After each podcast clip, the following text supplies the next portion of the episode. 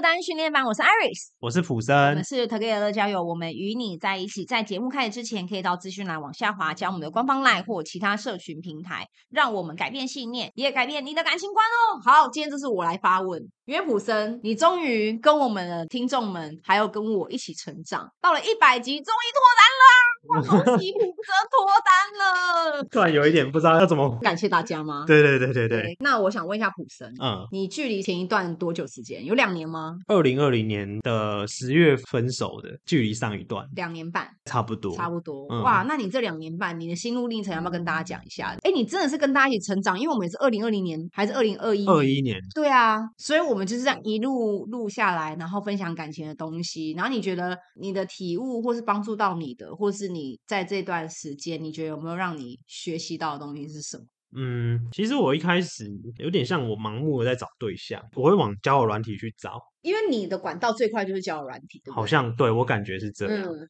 但是我有个状况，就是我每次跟女生约出来的约会，可能两到三次就没有下文。我后来有算一算哦，嗯其实认真讲，断断续续啊，用了一两年左右，可能我会用个两三个月，然后休息两三个月。那、你休息那两三个月是真的都不回人家讯息？呃，就是我把交友软体的资料隐藏，不会出现在配对页面上，然后我会发现我一直反复在这个轮回里面，然后一直重复。那、啊你休息那两三个月在做什么？呃，可能就是跟之前配对到的女生可能聊天啊，或是想要跟她们约会啊什么的，然后后来没有下文了，我再把它打开，嗯，然后了不解。断的在 repeat 这个循环。嗯嗯，嗯了解了，就是嗯你遇到一个有在出去聊天的，你就先关起来，对，然后等到这个确定没了，然后再打开。呃，可能会再休息一阵子，嗯，会想说啊，算了，玩这个很浪费时间，嗯然后又很像上瘾，你知道吗？忍不住又再把交友软体再开回来，嗯，但是都没有下文。后来怎么样让你遇到现在这一位？这位是交友软体认识的吗？呃，其实不是、欸，不是，因为我本身对身心灵很有兴趣，嗯所以我去外面上一些心灵成长的课程。嗯，那他是我那个课程的同学，哦，所以你到了现在啦，你有没有大概知道为什么当时你透过交友软体没那么顺利？因为那时候是你最常选择的管道嘛。。对，那为什么反而现在是用一个你本来不会想选的管道，你反而遇到你的女朋友？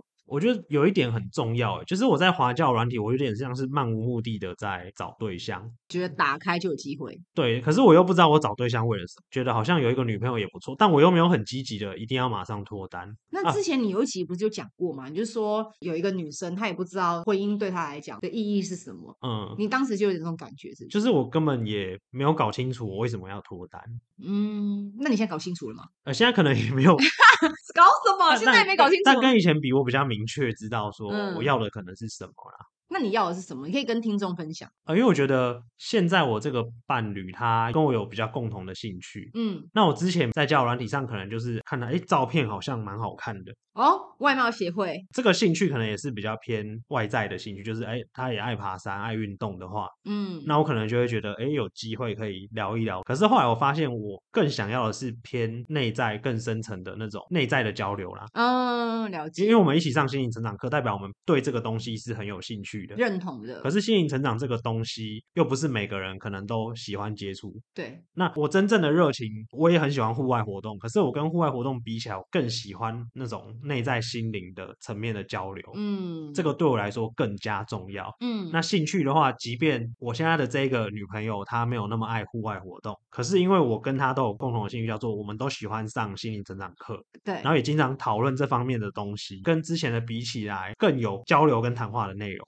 所以反而是外在的那些你追求的条件慢慢放下，然后你就注意到这个人了，因为我以为我喜欢的是那个外在条件，我并没有那么了解我自己。然后是在后来，为什么我经常在吃瘪，经常碰壁，然后经常没有下文，才开始去问自己，那我真的到底要什么啊？其实我要的可能就是价值观。对比较偏内在的，就不是说外形条件。诶，那像这样，你听众就会好奇。那这样你们相处起来会有那种激情，或是你看到他会有一种哦，真的好喜欢他那种冲动的感觉吗会不会反而一开始用价值观去认识，就少了那种爱的成分？这边我也觉得很特别，就是它跟我以嗯前恋爱有点不太一样。我以前恋爱比较会有像 Iris 讲的这个部分，对，但我这一次跟我现在这个女朋友有点像是，我跟她是在一起以后，我的这个感觉才越来越浓烈。随着我越来越了解她，哦，然后再来就是我们每一次的磨合以后，吵架以后，不开心、不愉快以后，吵大闹后，但是每解决每跨过一次这一个障碍，嗯，我会有越来越喜欢他的这种感觉，这很特别，跟我以前真的是很不一样。不知道以为什前么都，是吵完架，反而会有点烦，对不对？以前是越吵越北宋，对，越吵越烦。这个比较不一样，是我会越吵越了解他一点，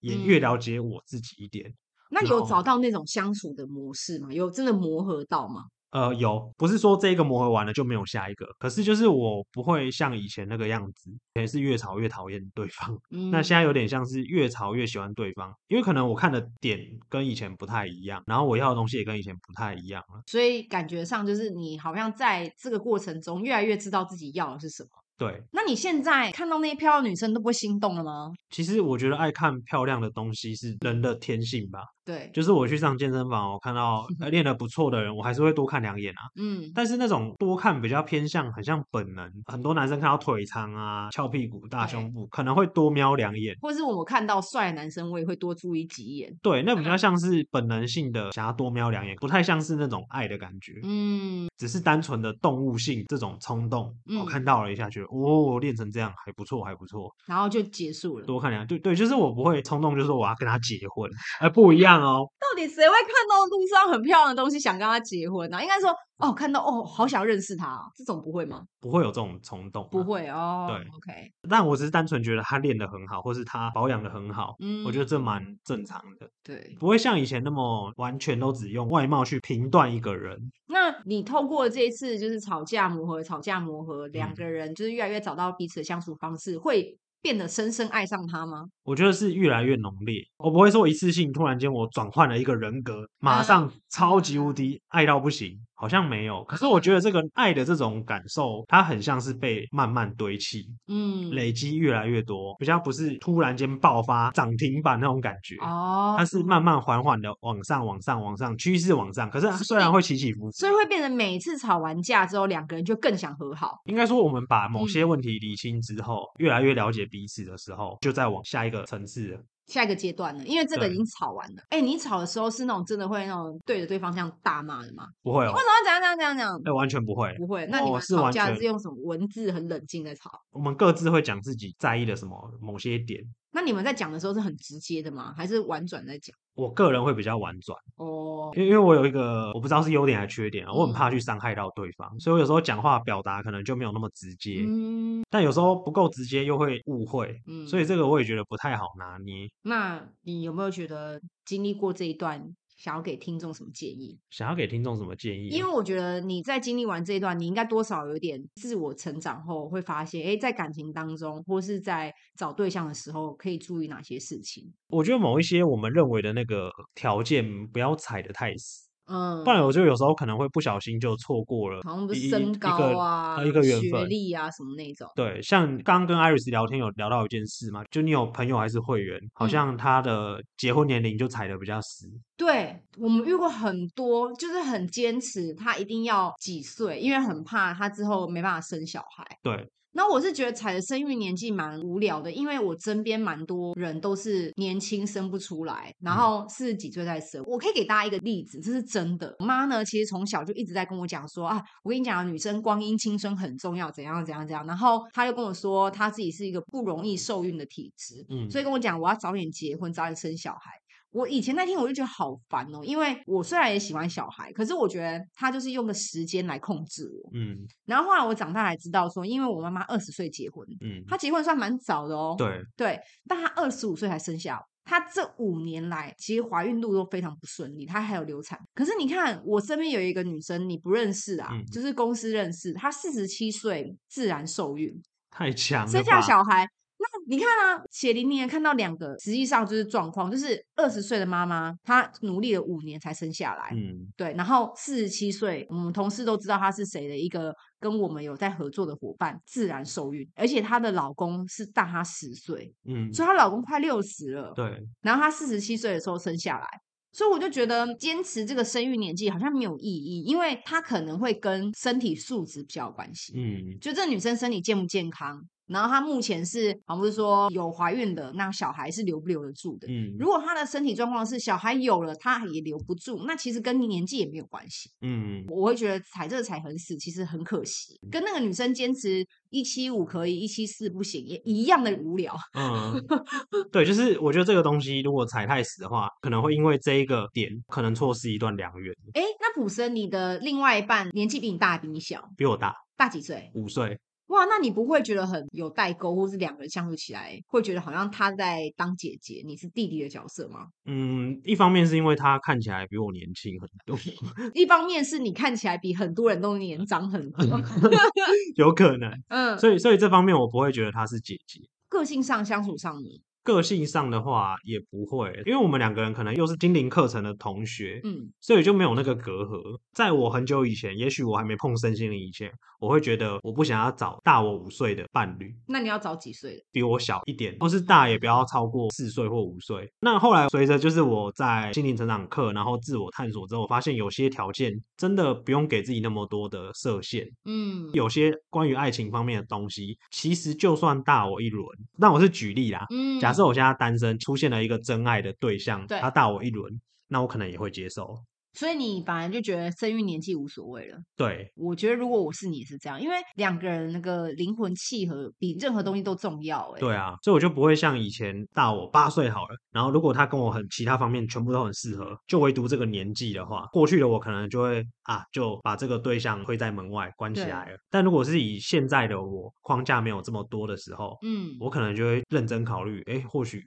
虽然他比我大一点，嗯但我觉得我跟他在一起我很开心，嗯，那我就会答应。如果说长期没有办法脱单，那你本身条件也不差的话，很有可能是这方面在困扰你。就是条件踩太死。对你可能有一两个点，你觉得哇完全不 OK 的话，那你可以去思考一下有没有办法跨过这个障碍。或是你坚持的原因。对，为什么会这么坚持这个点？像我就觉得，如果让我选择，我有一个家庭，然后我的另外一半也生得出小孩，但是我跟他相处起来就是没那么契合的话，我宁愿没有小孩，嗯，然后我跟他两个人在一起是每天都很开心。嗯，所以要我选，我觉得另外一半绝对比他能不能生小孩还重要很多很多，而且。更何况现在的医学这么发达，我嗯身边那么多的例子都是，不管是试管或是自然或是怎么样，他们还是受孕了。嗯，所以我觉得没有像以前那个年代这么可怕，反而我会觉得两个人如果聊起天来，真的就是差那么一点味，那为什么要硬着头皮结婚呢？我反而觉得你说的没错，真的在遇到真爱之前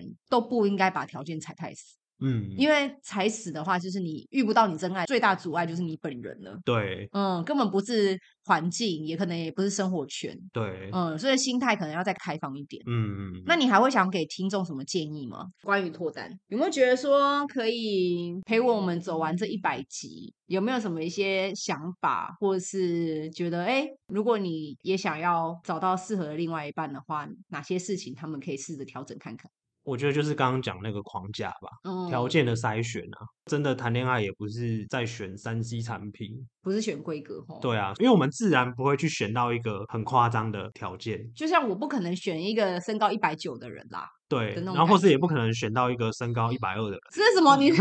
恋童癖吗？没 有，对，就是有点像我们保持一个开放的心态去跟很多不同的人去相处，嗯然后去认识彼此，对。但是如果说真爱真的来到我们面前，我们不会去选到一个不好的啊。对，所以我觉得不要一直保持一种我一定要怎样怎样，选到这样的人要完全百分百的符合我才要跟他交往。嗯，对，其实我觉得七八成也就可以了。重点应该是放在两个人越磨合，感情越浓烈。我觉得这件事情蛮令人羡慕的耶。对，对啊，或许很多老夫老妻到现在都没有感受过这是什么感觉。可能还一直在吵架啊。对，对，所以我觉得大家可以试着来听听看普生的建议，毕竟嗯他真的是陪我们度过了这两年，好然后久哦好对 啊，但我觉得时间过很快。真的两年，然后我们一起成长，然后他也成功脱单 了，恭喜你！耶！好，那我们今天补身脱单的这个故事就聊到这边告一个段落。听，好听，好听谢谢谢谢。好，那如果觉得我们的节目有帮助到大家的话，可以帮我们往下滑留下五星好评，或者是把我们的节目推荐给你需要的朋友哦。那 Together 乐交友，我们会给你最好的建议，希望你可以找到终身的好伴侣。如果想要留言，可以到底下留，或是你想要分享给我们你的故事的话，麻烦帮我们标上一下是哪一集的集数哈，不然我们真的会不太清楚。那现在脱单训练班已经有社群哦，你可以到 LINE 的社群里面搜寻，或是直接到 Podcast 的首页最下面有一个匿名的社群，可以连接点进去，跟我们一起来讨论感情的问题哦。那因为我跟普生都在里面，所以你们想问的问题也可以在里面发问。那今天我们就分享到这里啦、啊如果喜欢我们可不可以乐交友，可以往下滑搜寻我们的社群平台。我们下次再见喽，拜拜。